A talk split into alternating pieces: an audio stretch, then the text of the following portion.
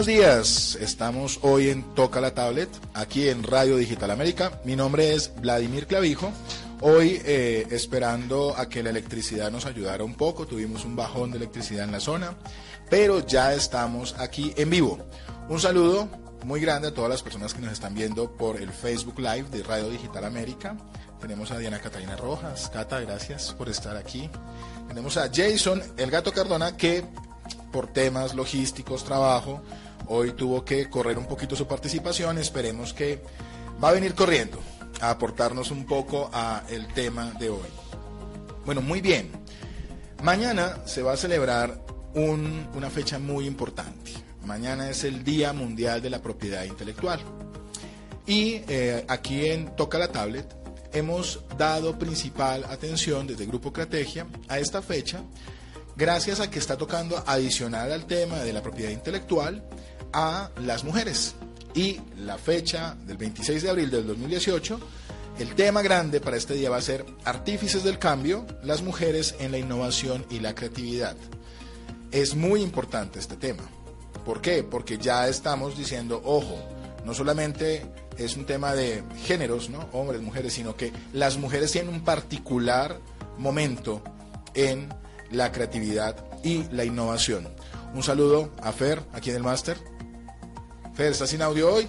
Oh, por Dios, no, no, no, permítanme un segundo, Fer es acompañante directo. No es bache, no es bache, no lo tomen como bache. Entonces, les estaba contando, es muy importante este día, justamente por eso. Fer, ¿ya estamos? Ya estamos acá, listos para otro episodio más de Toca la Tablet. Otro episodio más. Ya es nuestro segundo Facebook Live. Hoy tenemos pendiente mirar a quién le vamos a dar el premio de nuestro libro. Eh, Fer, finalmente hubo más comentarios o nos quedamos con los comentarios que estuvieron eh, de, algunos, de algunos de los asistentes a nuestro Facebook Live anterior. los comentarios de los asistentes. Perfecto. Entonces yo creo que vamos informando. Tuyo y Sasa, te acabas de llevar nuestro libro. Tuyo estuvo muy activo, estuvo de primeras. Hay que etiquetar a Tuyo en ese. Tuyo se la gozó en ese Facebook Live. Totalmente, totalmente. Y esperamos que ustedes se lo gocen. Hoy vamos a tener dos temáticas grandes. Una, este tema de la propiedad intelectual en un primer momento muy corto. Y segundo, nos vamos con el tema central de nuestro Facebook Live y de, nuestra, de nuestro Toca la Tablet. Y es contemos historias para hacer buenas estrategias de marketing digital. Nosotros eh, hemos construido todo el tiempo historias, historias y nos movemos con historias. Y eso genera recordación, genera una cantidad de cosas en el cerebro.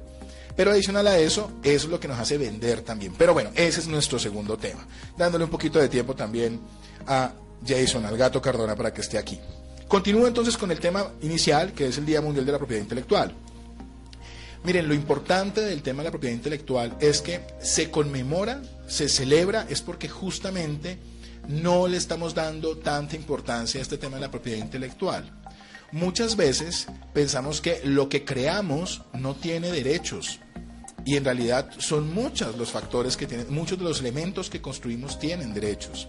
Y el caso particular de este año de darle una importante relevancia a las mujeres es porque históricamente a las mujeres se les ha eh, alejado de estos procesos creativos, aunque ellas sean las que lo crean.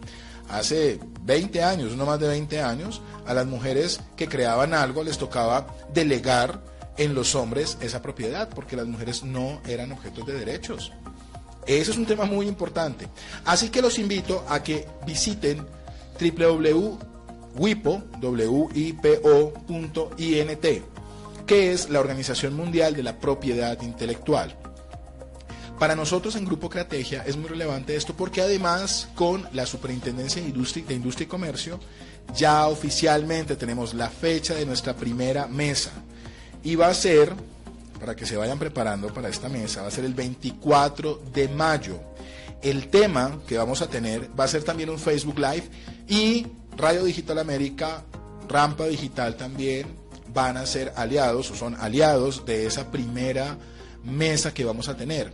En esa mesa vamos a hablar de cómo estamos inventores, cómo vamos inventores, cómo está el diagnóstico de la inventiva en Colombia. Muchos piensan que inventar es algo sencillo y realmente hay una cantidad de condiciones, no solamente técnicas, sino que también tienen que ver con qué tan funcional es lo que inventamos. Tenemos inventores solitarios, tenemos inventores desde las universidades. Las universidades ahora están poniendo especial interés, especial atención e interés en esto, y es lograr que cada vez tengamos más innovación y por ende más inventiva. Y eso tiene que ver con la propiedad intelectual. Entonces ya saben, mañana vamos a conmemorar y a celebrar este día tan importante. Y el 24 de mayo, con Grupo Creategia, con Radio Digital América, con Rampa Digital y obviamente en Toca la Tablet y en nuestro blog del espectador en Toca la Tablet, vamos a estar cubriendo esa primera mesa. Esa mesa va a ser virtual. Inicialmente vamos a estar solamente ciertos actores haciendo un diagnóstico de cómo está la inventiva en el país el equipo de CIGEPI va a estar y tenemos a varios invitados. Incluso estamos intentando organizar con ciertas universidades un espacio para que puedan participar y nos cuenten cómo ha sido ese proceso de hacerle seguimiento a la inventiva desde la universidad. Fer, ¿a ti no te pasó en la universidad que de pronto tenías ganas de crear cosas? y decías, bueno, yo puedo crear, pueden hacer cosas, de pronto puedo hasta crear un libro, eh, un diseño, y eso finalmente queda ahí, como que uno no ve apoyo en el tema. Me, me pasa constantemente con la música.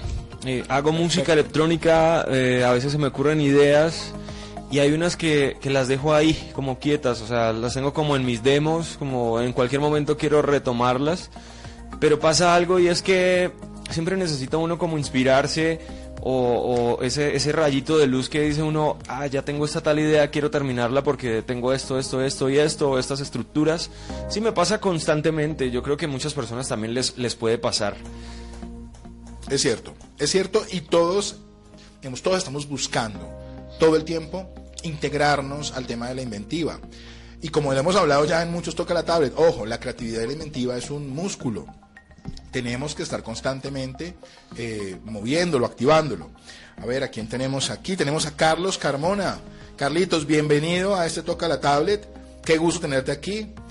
Eh, Juan Sebastián Pérez también nos está saludando. También saludemos a Miguel Piedradita que muy amablemente nos deja un, comentario. No sé qué le pasó al señor, pero está bravo y amaneció de malas pulgas. ¿Por qué? ¿Qué pasó?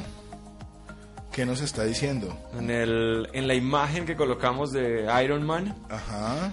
Eh, él la ve como una imagen y que habla de derechos de autor, pero no la ve como un meme. Y si habláramos de derechos de autor, entonces creo que todas las, las páginas de memes y, todo donde salieron estas ideas estarían súper demandadas entonces. Por supuesto, finalmente es una el meme, y hay que aclararlo, y está muy bien que, eh, que, nos, que nos comente lo del meme, es los memes son como el chiste o una creación que surge de lo cotidiano cuando adaptamos íconos culturales o nos queremos reír de algo o queremos criticar algo. Total. Y justamente por eso utilizamos el meme para hablar de Toca la Tablet y por eso lo hacemos porque es un recurso digital y tiene que ver con eso. También, también hablaba de que se empezó tarde, pero hombre, quizás en la casa de Miguel no se fue la luz. Ah, no, Miguel. Miguel, qué pena. Ofrecemos una disculpa, Miguel, por el tema, pero no podemos controlar la luz, no la podemos controlar. Ya llegará el día en que seamos autosostenibles como la Torre Stark. Chiste de, de ñoños.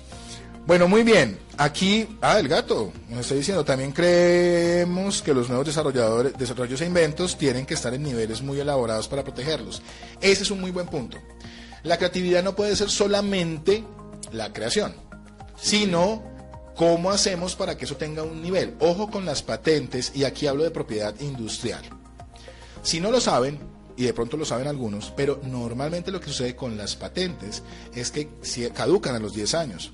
Ustedes pueden ir en este momento a la Superintendencia de Industria y Comercio y buscan la base de datos de patentes que ya caducaron, es decir, ya los que las eh, registraron no tienen derechos de, de uso, es decir, ya quedan abiertas. O sea que si ustedes quieren esa base de datos, los invito a que vayan a la SIC, a la página web de la SIC y busquen esa, vamos a poder, vamos a dejar más adelante el link, eh, Fer, de la SIC para que ustedes puedan integrar y les voy a dejar la ruta.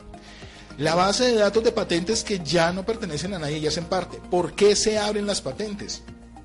Porque justamente lo que queremos es que la gente conozca cómo funciona una patente para luego potencializarla, ¿sí? Y mejorarla. Por eso obliga a que los inventores constantemente se estén eh, generando nuevos procesos. También llega Nancy Montero. Nancy, ¿cómo estás? Saludos, apuntando notas, por supuesto, me encanta que estés apuntando notas sobre este tema. Muy bien, era un cortico, era importante hablarles de este tema.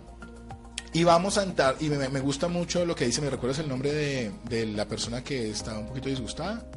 Bueno, eh, se llama Miguel Piedraíta. Miguel, eh, una cosa, vamos a tratar en una de las mesas, todo lo que acabas de decir, acerca de cómo funciona el tema de derechos de autor, Creative Commons y todo esto, no solo en Toca la Tablet, sino en estas mesas. Me gustaría que pudieras participar porque esa visión que estás planteando la tenemos muchos, no creas. Nosotros también tenemos una frente al tema de los memes. el, señor Piedradita también habla de que la página eh, tiene está desordenada y que es de baja calidad y que si, que si hemos oído hablar de las páginas responsive bueno, o sea, el señor, el señor está un poco como hoy. Pero yo quisiera saber si el señor Piedradita, ¿cuántas páginas tiene? Bueno, sí. No, no, no, no hay problema. El, el, la imagen, la imagen de ah, Andrés Henao. Andrés, ya te envío el link para que lo tengas. Bueno, muy bien. Aquí el tema es el siguiente, y no hay discusión con el tema, es eh, y pues obviamente agradecemos los comentarios, son bienvenidos todos los comentarios para mejorar. Vamos en proceso. Pero en este momento es otro tema. ¿Listo? Entonces, continuando con esto, con el Día Mundial de la Propiedad Intelectual y para cerrarlo, invito a las mujeres que están en este momento viendo eh, este Facebook Live o escuchándonos, que nos escriban a arroba grupo creategia, arroba gcreategia o a mi arroba Vladimir Clavijo y me cuenten ¿Qué idea de innovación tienen ustedes que de pronto creen que no podría funcionar? O si ha pasado por su cabeza crear cosas que luego dicen, no, saben que no lo voy a hacer. Quiero saber la experiencia, más que la idea misma. Porque en realidad quiero ver si en realidad aquí hay un tema de género o no fuerte. Yo sí considero que hay un tema de género. A la mujer se le ha invisibilizado en el tema de poder mostrar propiedad intelectual. Y esto viene pasándose mucho tiempo. Solamente hago, hablo del, del tema eh, en, la, en el ejemplo de, de, la escritora de Harry Potter. ¿Sí? Sí. J.K. Rowling es. Ella tuvo que cambiar su nombre para que leyeran su, su, escrito, porque lo enviaba con su nombre y, y la gente entendía el Rowling como si fuera masculino y empezó a tener. Y cuando la llamaron, pensaban que era un hombre. Ojo con el tema, no solamente por el tema de propiedad intelectual, sino cuál es el imaginario frente al que crea. ¿No? Entonces, bienvenida, bienvenido a la discusión del tema de las mujeres, pero es porque efectivamente ha sido invisibilizado. Bueno, muy bien, ahora vamos con el tema de hoy. Vamos a contar historias. Entonces, en nuestro tema de hoy, lo que nosotros queremos es decirles, hay una forma de generar estrategias de marketing digital positivas, de enganche, que generen mucho impacto pero que adicional a eso generen ventas. Y es contando historias. Esto es a lo que muchos han llamado storytelling. Mm, el storytelling es muy amplio y yo no voy a tocar todo el enfoque de storytelling porque existen muchas formas de contar historias. Hablando de storytelling, hace un par de días acá en Bogotá hubo una charla con el animador de Toy Story, también hizo parte de, una, de unas temporadas de Los Simpson.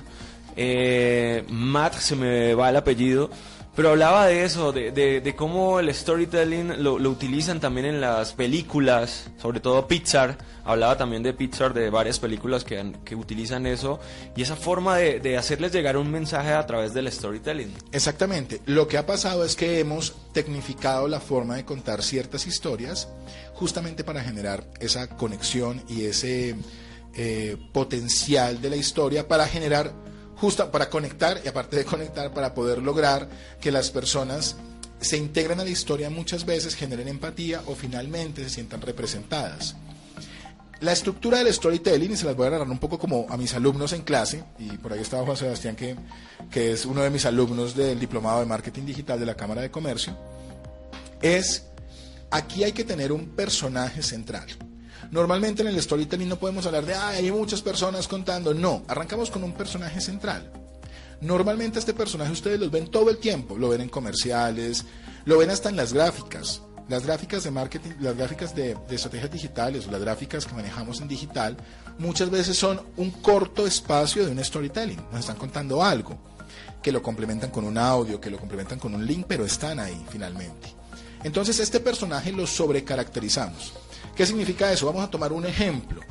Vamos a tomar el ejemplo de la persona que en este momento se encuentra molesta, digamos, criticando un poco el, tema de hoy. Y, bueno, el tema y, no sé. Muchas cosas, no sé, el señor amaneció hoy bravo, quién sabe qué le pasó. el señor Piedradita, bueno, hace un poco honor a su apellido, mentiras. Señor Piedradita, es con todo el respeto. Ya que nos está dando, vamos a hacer feedback por ahí. No, creo que ya no nos está viendo, solo llegó, criticó y se fue. ah, bueno, muy bien. Es el típico hater de, que se esconde en las redes sociales. Esta vez no utilizó Twitter, que fue lo bueno. Ah, bueno, también en Twitter lo hace. No, no, no. Eh, utilizó solo Facebook, no ha mirado Twitter. Ah, bueno, muy bien. Entonces, esto es storytelling que es, tiene una estructura, vamos a contar la estructura. Tenemos un personaje que está sobrecaracterizado al cual, del cual nos vamos a prestar para poder tener un pretexto de contar una historia. Normalmente este personaje sufre un problema, tiene un problema, algo a resolver. Es una situación en la que él se siente inmerso o la cual, o, la cual tiene que enfrentar. Esa estructura del problema normalmente, si lo miramos desde las estrategias de marketing digital, lo que están buscando es que nosotros, que conocemos muy bien a nuestro buyer person o a nuestro público objetivo, eh, le decimos, oiga, ese, esa persona tiene una necesidad que yo debo cubrir. ¿Cuál sería ese problema? Lo planteamos en la historia. En el caso del señor Piedradita, el señor Piedradita tiene un problema y es le molestan que las páginas web no estén en responsive eh, y le molesta que lo digital no esté bien organizado. O sea que es una persona rigurosa. Entonces, al señor Piedra lo, voy a caracterizar en este momento aprovechando su intervención y es el señor Piedradita, pero no significa que el señor Piedradita es una mala persona. Sencillamente es una persona rigurosa y eh, considera que su comentario debe estar puesto en todo lugar. Total. Ese problema que nosotros le planteamos a él es decirle, señor Piedradita, lo lamentamos, pero nuestra página todavía no está tan bien o no está como usted quisiera. ¿Cuál sería la solución si una marca externa viera este problema? Diría, ¿el señor Piedradita es nuestro público objetivo? Claro, puede ser nuestro público objetivo, pero yo no le quiero, ver no le quiero vender a él marketing digital. No, no creo, no creo que sea nuestro público objetivo, ah, porque trabaja como modelo de protocolo. Ah, ok. Entonces no creo que sea por ahí el tema. Bueno, pero ojo, sabiendo que es modelo de protocolo, vamos a entrar por ahí. Él es una persona rigurosa, es modelo de protocolo, le interesa dar su opinión y está muy bien. El problema cuál es? Que se encuentra con una transmisión y en esa transmisión se encuentra con eh, elementos que no le gustan. Muy bien, hasta ahí no hay ningún problema. Si yo fuera una marca, cualquiera, que me interesara una persona como él, rigurosa, que quiere dar sus comentarios. Digamos, pensemos que fuera Twitter. Y Twitter dice, yo quiero buscar personas que tengan una posición muy marcada y que quieran darse a conocer al mundo. Yo le voy a hablar a él. Y voy a contar una historia para que él se conecte conmigo. Le voy a dar una aparente solución. Y es que a él le voy a brindar muchísimas plataformas. No es Twitter el que está haciendo este storytelling. Eh, es Twitter el que está haciendo el storytelling, pero va a meter muchas marcas y le va a empezar a presentar a esta persona que tiene este problema de que no la escuchan, es que un día se quedó muda y no pudo hablar. Ese fue el problema. No puede hablar, no puede decir lo que piensa. Y no tiene forma de comunicarse. Solamente él puede hablar, no sabe escribir, no puede escribir, no, no sabe cómo hacerlo en ese momento. Y Twitter aparece como una opción. Le dice, mira, somos una plataforma que te ofrecemos este mundo. Y ofrece un mundo de posibilidades pero él no puede escribir. Por cosas de la vida no puede escribir en sus dedos, está bloqueado y está mudo. Y empieza a generar fotografías para poder comunicarse. Y al final de esta historia, de este falso final que vamos a generar, ¿por qué? Porque la solución siempre va a un falso final en el storytelling. Twitter le termina diciendo, no, ¿sabe qué? No lo podemos tener en Twitter. Usted no nos sirve como usuario, porque no puede escribir. Y lo que no sabemos es que Twitter tiene eh, su red de Periscope, que es en video, y él va a lanzar Periscope. Entonces Twitter le dice, no te podemos abrir Twitter, pero te vamos a dar Periscope. Y esa es la solución final que le da Twitter a él. Y es, vas a poder empezar a hacer musarañas para poderte comunicar.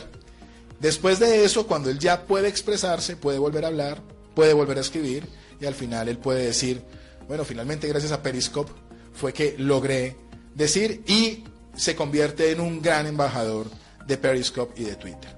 Esta historia que acabo de contar, que no tiene nada que ver con un comercial, no se lo imaginen como un comercial, es una historia.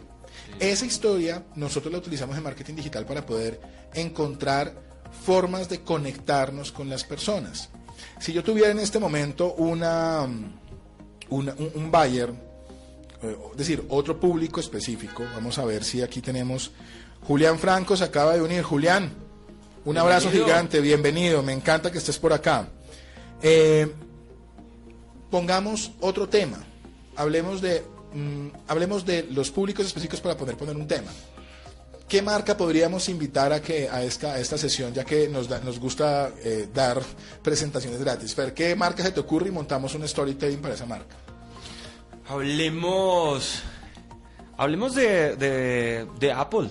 No, otra vez otra... no, saquemos a Apple. Ya Apple, el primero fue Apple completamente. Hablemos de Samsung. Samsung, muy bien. Ah, perfecto. Tengo un ejemplo perfecto para eso. Y lo hicieron los chicos de eh, ah, aquí Juan Sebastián acaba de decir, ah, miren, me están poniendo otros, no me voy a ir. Vamos a utilizar lo que nos están dando los, los invitados. A ver. Eh, de tacones, dice por acá. De tacones. hablemos de tacones. Y Juan Sebastián, hablemos de Pet Friendly. Ok, muy bien. Arranquemos con, eh, arranquemos con tacones, Juan Sebastián, que tenemos invitada. Ya después haremos con Juan Sebastián algo. Eh, hablando de tacones, normalmente eh, las mujeres me corregirán, los tacones son para muchas mujeres una representación femenina, ¿sí? muy femenina. Para otras es todo lo contrario, y es una forma en que los tacones las esclavizaron a tener que verse más altas y a lastimar sus pies. Tenemos dos visiones diferentes. Yo voy a llegar a un tipo de mujer, mm, estudios webcam, Alejo Sandoval, Alejandro Sandoval, hola. Eh, no entiendo. Estudios webcam, explícanos un poquito eso. Y escríbelo ahí y ya lo, ya lo miramos. Vamos a coger el tema de tacones. Tenemos una mujer, un personaje, va a ser una mujer. Y le gustan los tacones. Ese, ese va a ser el público al que yo le quiero llegar. Mi marca va a ser una marca de zapatos, de botas específicamente. ¿Listo?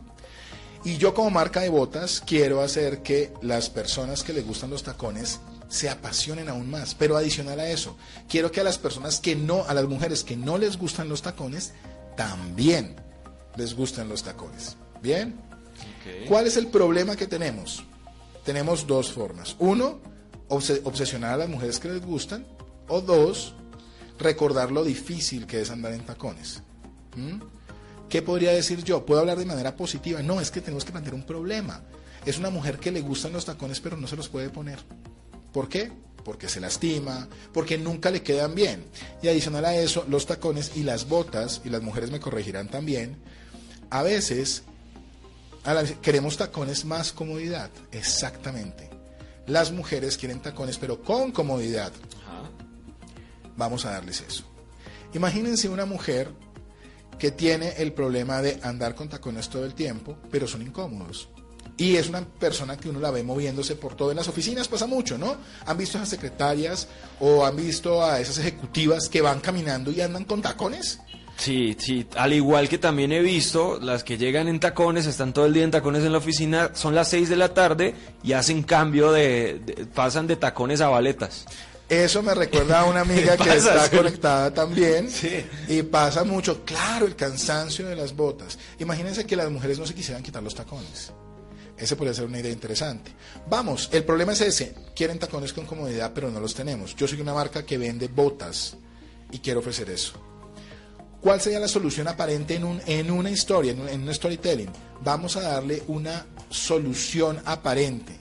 Y es, vamos a bajar la altura de los tacones.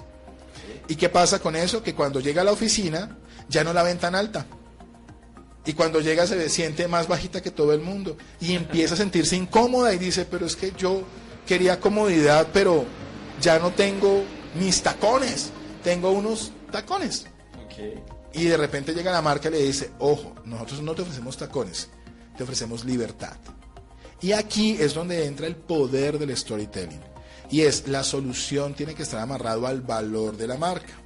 Si mi marca quiere venderle botas con tacones muy altos, yo a la mujer, a ella no le tengo que ofrecer tacones más altos con comodidad. ¿Qué es un tacón más alto con comodidad, Nancy? Libertad. Y la historia termina con una mujer en tacones muy altos, en botas, eh, haciendo una maratón, yendo a un lado, yendo al otro, con los tacones, bueno, con mi marca de botas, de tacones. ¿Resolví el problema? Le di un falso final para que la gente creyera que ya había encontrado la solución y es, ¿quieres tacones con comodidad? Le bajo el tamaño al tacón. Y la mujer dice, no, yo no quería eso. Yo quería tacones, altos, pero que fueran cómodos. Entonces cuando nosotros llegamos con nuestra marca X de botas, le decimos lo que tú necesitas es libertad. Y la libertad te la vamos a dar nosotros. Por eso es tan importante el contar historias. Voy a retomar algo que dice eh, Jason. Aquí Jason se ríe de los tacones, pero es cierto. Eh, los humanos recordamos más las historias que cualquier otro tipo de información. Si yo les dijera a ustedes que están conectados en este momento y dicen, bueno, oiga, eh, recuérdeme, recuérdenme la historia que le acabo de contar, seguramente me la van a poder volver a contar. ¿Sí? ¿Por qué? Probablemente sí. Probablemente, ¿por qué? Porque tocamos elementos y efectos directos de lo que nos, de lo que nos, de lo que nos pasa en la cotidianidad. Por eso es que nos estamos moviendo. Libertad, con materiales suaves, ergonómicos, sistema de plataforma invisible. Creo que Nancy tiene un negocio de botas y acaba de robarse la story. Tenía mentiras, Nancy. Me parece muy bien. Es el invento soñado. Hay claro. que emprender. Claro que sí. Entonces, si lo ponemos en la mesa, vamos a contarnos historias. Por eso es que ustedes cuando estén estructurando su, su montando su, estrategia digital, no se piense en la estrategia digital solamente desde quiero venderle a la gente mi producto, sino mi producto, qué es lo que está ofreciendo realmente eh, con valor de marca. Vamos a hablar de Pet Friendly, vamos a hablar lo que nos planteaba Juan Sebastián. Juan Sebastián, ¿sigues ahí? Esperemos que sí.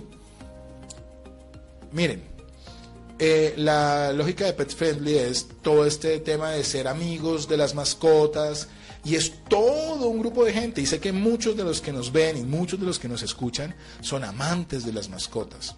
Es cierto. Y, y ese tema pet friendly eh, es bonito y convence, ¿no? A muchas personas dicen, ay, qué tan bonito el centro comercial. Pero, pero es, es, un, es, es un, ¿cómo decirlo? Como convence, pero a la vez no. Porque puedes llegar al centro comercial con la mascota y te frenan y te dicen, momento. Tienes que levantar. Tienes que alzarla y andar con la mascota alzada todo el tiempo o consíguele un, ¿cómo se llama? Un carrito, un algo para transportarla. Tal cual. Se me olvida, un, un, una canasta. Bueno, lo, lo, de transportar a los perritos en los centros comerciales, se me va ahorita el nombre, pero de todos modos uno va como, ay no, tal centro comercial es pet friendly, llevemos a mi mascota, pero pueden frenarlos esas cosas, ¿no?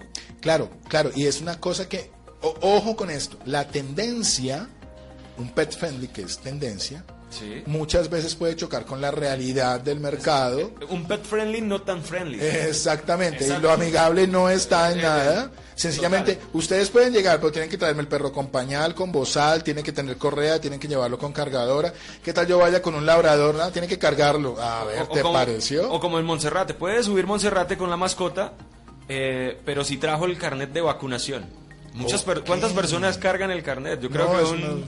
Un 10, 10 o 5% de la población cargan con su carnet de, de, vacunas de la mascota. Exactamente. Entonces son, son no, no son tan friendly realmente. Ok. Ah, un kennel, un kennel fercho con ru ah, eh, fer, eh, eso se llama kennel con ruedas. Ah, ok. okay kennel listo. con ruedas. Listo, Juan Sebastián nos propone, eh, es una marca. Juan Sebastián, espero que me llegue después el cheque por mencionar tu marca en el programa. No mentiras. Eh, Juan Sebastián tiene una, un emprendimiento muy interesante que es justamente muebles que se integran con los espacios humanos para las mascotas. Significa que vamos a encontrar algo que nos mostraba Juan Sebastián en, en, en su momento, es una mesita de noche donde el gato puede dormir abajo sí. y arriba funciona como mesita de noche. Okay. O otros elementos en la casa que se integran a la, a la, a la, al diseño del hogar, pero es amigable realmente con la mascota. Vamos a contar una historia. Imaginémonos que tenemos, queremos llegar a esas personas que aman las mascotas. ¿Cuál es el problema de querer a mucho una mascota? Es que hoy por hoy los espacios no están hechos, un poco lo que nos está costando, lo que nos está contando Fer, los espacios no están hechos para las mascotas. Algunos sí, otros no. A veces dicen, sí, yo le saco a pasear a su perro. Yo no sé si han visto a esos paseadores sí, de perros y hay que carteles ya. Ya exactamente, y es grupos que llevan muchísimos, pero uno dice, pero la mascota está paseando o está peleando o está compartiendo un espacio que no es tan vital para él. Pero bueno, otro tema de discusión. El tema aquí cuál es? Quiero hacer que las personas que les gustan las mascotas conozca mi marca de muebles para, más, para eh, amigables con las mascotas, ¿cuál sería el valor de la marca? Y Juan Sebastián, si quieres nos puedes responder aquí por el, por el Facebook Live, ¿cuál es el... Eh, ah, ok. Bueno, hablamos de espacios reducidos. ¿Cuál es el valor de la marca, Juan Sebastián? Cuéntanos cuál es el valor de tu marca. Hago un paréntesis, Diana Catalina dice, hay lugares en los cuales llegan, les ponen agua a tu mascota y le dan galletas. Esos lugares son realmente pet friendly. Ah, vaya, ok. Eso se encierra la palabra, pet friendly. exactamente. Creo que... Acá en la 93 hay un, un local de, comida, eh, no recuerdo el nombre, pero dejan entrar a los animalitos y uno puede comer tranquilamente con el animalito ahí al lado, sentado, obviamente, si es juicioso, él se queda ahí quietico. Pero imagínese uno entrar a ese tipo de restaurantes y que le digan, claro, somos pet friendly, puedes entrar a comer, pero tienes que comer con el perro alzado. ¿Ahí qué? No, ahí no pasa nada. Pero, pero, pero tienes toda la razón, el poder del storytelling. Estamos contando a la gente que somos amigables con los animalitos. Bueno, vamos a contar. Entonces, claro, tenemos que contar esa historia. Entonces, ¿qué pasa? Vamos a contar pet friendly. Y en todo lugar, en todos los lugares a los que vamos a ir en esta historia, tenemos a un personaje, Fer, que tiene un perro labrador. Y él quiere ir con su perro labrador a todo lado porque es su mejor amigo, porque es su compañía, parcero. es el parcero. Y con él uno ve la relación de él, sí, somos, estamos juntos. Oh, llegó el gato. El gato. Entonces, tenemos esta relación tan fuerte con eh, nuestra mascota y Fer tiene una relación súper fuerte con su mascota. ¿Qué pasa? Fer empieza a ir a estos lugares donde dice afuera pet friendly, pet friendly. Y cuando llega le dicen, no, tiene que levantar, pero es un labrador. No, señor, tiene que levantarlo. No, yo no voy a entrar ahí. Voy al otro lado y veo que mi perro está afuera y no hay con qué taparlo. Y le dice, oye, mira, lo que está haciendo mucho sol, ¿le puedes poner agüita? No, no, no. Pues entra el perro. No, pues es que él no puede estar aquí porque incomoda a los otros. Ah, no, pues déjelo afuera. Imagínese ese ejemplo con un gran danés. que no, qué pena, tiene que levantarlo y andar. Bueno, hay casos. ¿Qué vamos con este storytelling? Fer es nuestro protagonista con su perro, está haciendo este recorrido, todo el cuento, y no encuentra un lugar y llega a su casa. Y cuando llega a su casa, dice, el mejor lugar en el que podemos estar tú y yo es este.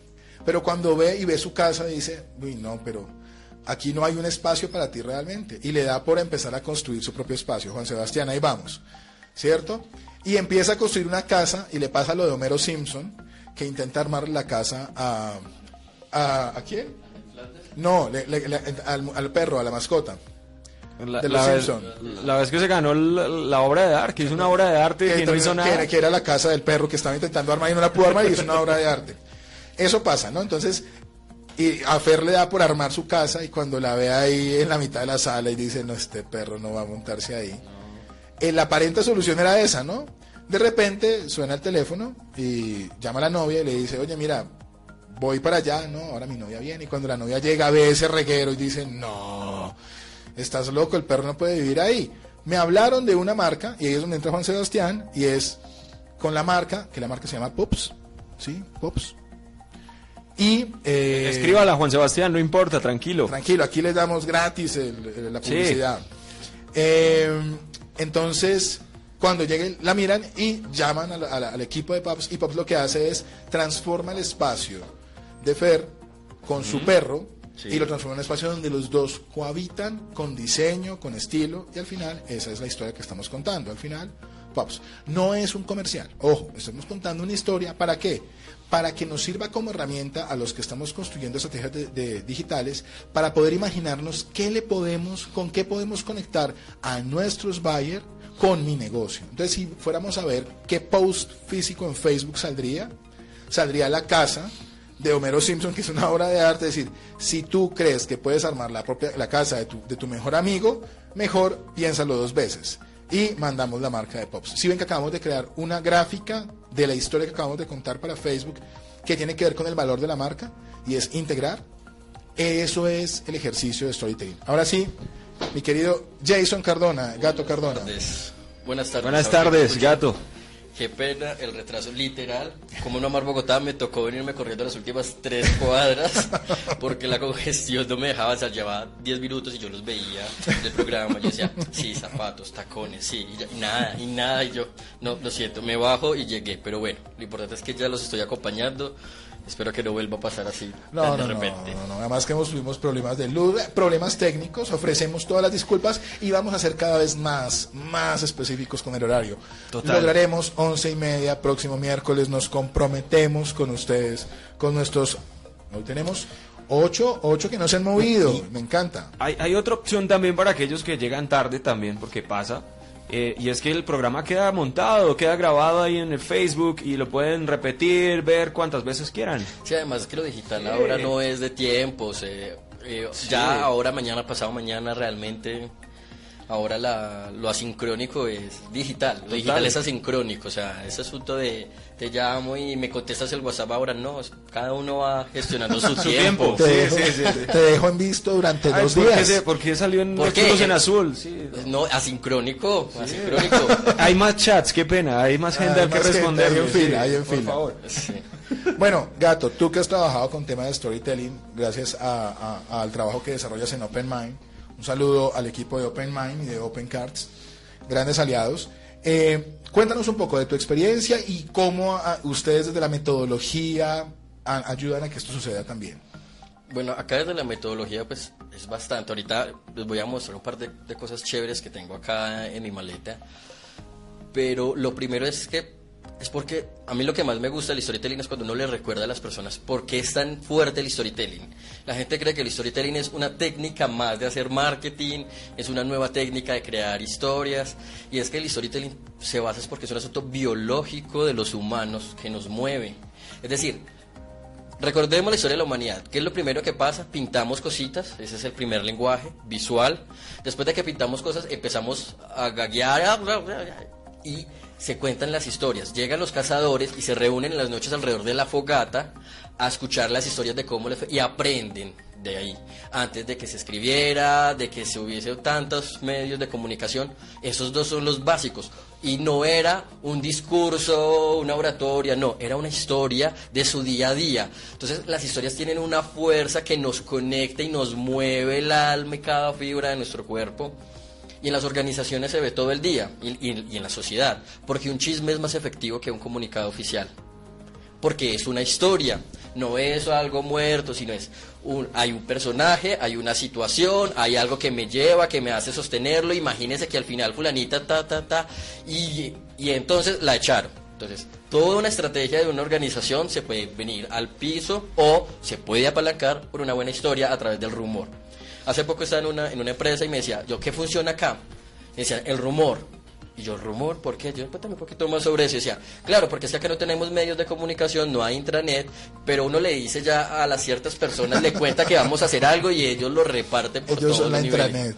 Ellos son la intranet. Entonces, esa es la fuerza de una historia. Acá les estoy poniendo el caso de una organización, pero esa misma fuerza tiene en el marketing, porque nosotros, sí, pues pu- productos, beneficios, valores, eso, pues sí, nos llega por un oído, pero con esto tan lleno de información se nos va por el otro, se nos olvida, pero una historia la recordamos. Es decir, ¿cuántos de ustedes saben la- lo- los servicios que tiene la vivienda? Muy pocos. Pero seguramente todos los colombianos recordamos, tiene el dinero en el lugar equivocado Tal cual. la historia que hay detrás de Ricardo Jorge, de no sé qué, y de toda una vida con ese eslogan, las historias están ahí. No sabremos el servicio de la vivienda, pero sabemos que ahí está y lo tenemos posicionado. Hay que ser un poco más Ese es, eso es un buen punto. Las, las estrategias a veces eh, son excelentes, pero nunca llegamos a saber si prestan un buen servicio o no. Solo, te- solo nos queda esa recordación, como dice Gato, ¿no? Finalmente es comunicación, ¿no? Total. Pero, digamos, si yo fuera una marca, prefiero que, bueno, luego posiciono ya los servicios, pero por lo menos que me recuerden. Claro. Pues para que, que tres personas sepan mis servicios y mil no me conocen. Total. Mil me conocen y ya luego les llego a 10 con servicios. Y lo mismo pasó con el, y es- hablando de bancos, con el Uga Uga, Ese es del BBVA. el BBVA. A, a mí alguien por ahí me decía que yo era el Uga Uga. ¿Y tú Y por yo- qué yo veía ese comercial. Y todos entendieron de qué se trataba y era una aproximación a la banca digital. No sabemos bien cuáles eran los servicios ni nada, pero todo el mundo se empezó a preguntar por el asunto de banca digital. Ellos aprovecharon un, fuerte que tenían, que tenían todo un equipo desarrollando Cierto. servicios, apps, productos, eh, pasarelas de pago. Crearon toda una infraestructura y luego lo montaron con una historia y todavía ahora decimos uga uga. Sí, y, y yo veía ese comercial simple, o sea, un comercial simplón. Y se pegó muchísimo el tema del uga uga. Uno veía después a, a la gente molestándolo a uno, ay, uga uga, todavía pagando con el billete de tal, o no, para eso está la tarjeta. Sí, un- un comercial simple que le llegó a mucha gente. termina educando finalmente. Total. Yo voy a retomar el caso de la vivienda en el enfoque del storytelling y es por, el- por lo siguiente. Ojo que el eslogan de la vivienda no es el valor de la marca y eso es algo que se resuelve en la cabeza. ¿Sí? Cuando yo le preguntaba a, a Juan Sebastián, y esto lo, lo repito mucho en clases, ¿cuál es el valor de la marca que queremos que la gente tenga? ¿Sí? Cuando me dicen uga uga, ¿qué me están diciendo? Indio o atrasado o que todavía utilizando herramientas que no existen. De pronto, Esa sería la forma chévere de decirlo, ¿no? Pero Claro. si nos vamos a Uga Uga, puede decirnos Claro, muchas cosas también. Pero lo que pasa es que en el contexto del Uga Uga, el, lo que está proponiendo la marca finalmente es a que te actualices. Pero no te lo están diciendo, es el valor que está detrás de todo el storytelling. Entonces, el valor que soluciona en la historia, en este caso el Uga Uga, y la solución cuál es, cuando le muestran los, los elementos y él dice, ah, ok. Se asombra. Se asombra Sí. y luego, y, sigue- y sigue siendo Uga Uga, ¿no? Total. Mientras lo muestran sigue siendo Uga Uga y va aprendiendo. Porque desconocía esos métodos. Claro, eso que pasa ahí es el valor de marca que está detrás, es ese, es actualízate, renuévate, pero nunca nos lo dicen. Esa es la respuesta del valor del storytelling. Es, nos cuentan una historia, pero en el fondo nosotros terminamos dándole el valor a la marca por detrás. Lo, lo mismo pasa con David, es decir, tú decías, no conocemos los servicios, pero ¿qué es lo más importante y cuál es el valor que uno quiere en un banco? La seguridad. Tu lugar está en el lugar equivocado, trae dinero. dinero a la vivienda. Es decir, la vivienda no es el lugar equivocado, es el lugar adecuado. es? Claro, es una con- Es el valor es de el marca. valor que estamos dando de marca. Hago una pausa antes de que siga. Un saludo a Johan Díaz, a Rosemary Useche, eh, gran amiga, y a Lina, que me la pasé. A Lina, que, Anduque, que aquí no se llama Lina, que es Lina Angarita, eh, le mando un abrazo gigante. Gracias por estar acompañándonos. Listo, Cato, por favor, continúa. Bueno, No me dijiste lo de las tarjetas, vamos a. bueno eh, hoy les traje acá... Voy a acercarlo a la. Cámara. Esa es una herramienta puntual. Se- es de la línea de Open Cars Methodology. Pues como les decía Vladimir, yo trabajo en Open Mind Consulting. Eh, esta es una de las herramientas. Esta sirve para contar historias. Así de sencillo. En muchos niveles. Eh, algunos, por ejemplo, personales. En donde tú simplemente sacas una, eso es una tarjeta. Son una serie de Ya mis tarjetas. alumnos están haciendo agua a la boca, yo lo sé. Mira, eh, además, voy a hacer publicidad. Estas ilustraciones están espectaculares. Una de nuestras artistas se fajó con esas ilustraciones. Entonces tú sacas la tarjeta y la tarjeta tiene, cuéntame una historia sobre algo que tus padres te contarán siempre. Entonces hay muchos niveles para utilizar esta herramienta. La primera es, vamos a conocernos como un equipo de trabajo, pero digamos enfocado acá a marketing digital es, creemos a veces que somos capaces de contar historias. Y, ah, pues es que contar historias es muy fácil, Fácil, sí. pero realmente no tenemos esa habilidad y por eso es que uno, yo valoro mucho a, a estos comediantes, los que hacen stand-up, los, los cuenteros, que se paran y empiezan y, y le dan mil vueltas y sostienen una conversación. Eso es muy difícil uno mantener entretenido a las personas Y no aburren. y no aburren. ¿Cómo hacen? Bueno, ahí hay una serie de cosas que suben, bajan las emociones, pero bueno, entonces tus estudiantes, o bueno, tenemos una agencia, ¿cómo hacemos para actualizarnos con mil historias todos los días, con mil valores de marca, con los, las mil campañas que hay que sacar? Entonces es una manera como de ir entrenándonos en ese ejercicio. Entonces es, podemos sacar, por ejemplo, una tarjeta con una historia, un momento en que te reíste sin parar, y luego empezar, ok, y a esta historia, ¿cómo le agrego el valor de marca de mi compañía o de mi cliente, o un ejercicio hipotético para empezar a practicarlo y empezar a volvernos realmente hábiles en ese asunto de contar historias. Bueno, y no las contemos solo oral, es- hagamos un dibujo, tres gráficas para contar esta historia, inicio, nudo y desenlace. Lo mismo que pasa en digital. Entonces, es- vamos practicando esas habilidades que creemos que las tenemos, pero ahí está el truco. Cuando llevamos una campaña con unas muy buenas métricas y unas muy buenas intenciones y en la historia se pifió y no se logró absolutamente nada. Y eso es muy importante para los que están conociendo de marketing digital. Es, miren, lo más importante no es conocer la herramienta, me refiero a lo práctico, a, lo- a a la estructura de cómo funciona la herramienta. Eso es una segunda etapa y yo insisto mucho esto con mis alumnos y con las empresas con las que trabajo y es, miren, enseñar a la gente a utilizar el Facebook profesionalmente o enseñarle a utilizar el Twitter profesionalmente o el LinkedIn o lo que quieran en digital, la herramienta está hecha para que la podamos comprender rápidamente. Pero realmente lo fundamental en este negocio es que las historias nos permiten a nosotros conectar con nuestros buyers, conectar con nuestros públicos, conectar con esas personas. Nos pasaba eh, en clase que a veces nos cuesta mucho trabajo identificar al personaje central. Eso no lo he hecho todavía en, en- la clase en específico, es no nos metamos con el personaje, metámonos con la historia, con el problema. Después vamos a mirar qué personaje le ponemos. Claro, es una trampa para el cerebro para ver cómo funciona y es cómo me invento. Y es un poco lo que hacen las tarjetas. Y es finalmente, me ponen una situación, pero luego yo termino deduciendo quién sería el público, porque a veces el público es tácito, ¿no? El buyer puede ser tácito. Entonces, vamos a ir retomando algunos de los temas del storytelling. Primero, tenemos que tener un personaje y ese personaje lo que nos está dando a nosotros es una posibilidad para contar una historia. En este caso, si tuviéramos unas est- historia, unos, un- unas herramientas adicionales, fabuloso. Pero si no, ese personaje es la persona a la que usted le quiere vender. Normalmente cuando queremos vender algo, conocemos a nuestro público. Y si no lo conocemos, vamos a tener que investigar para poder conocerlo.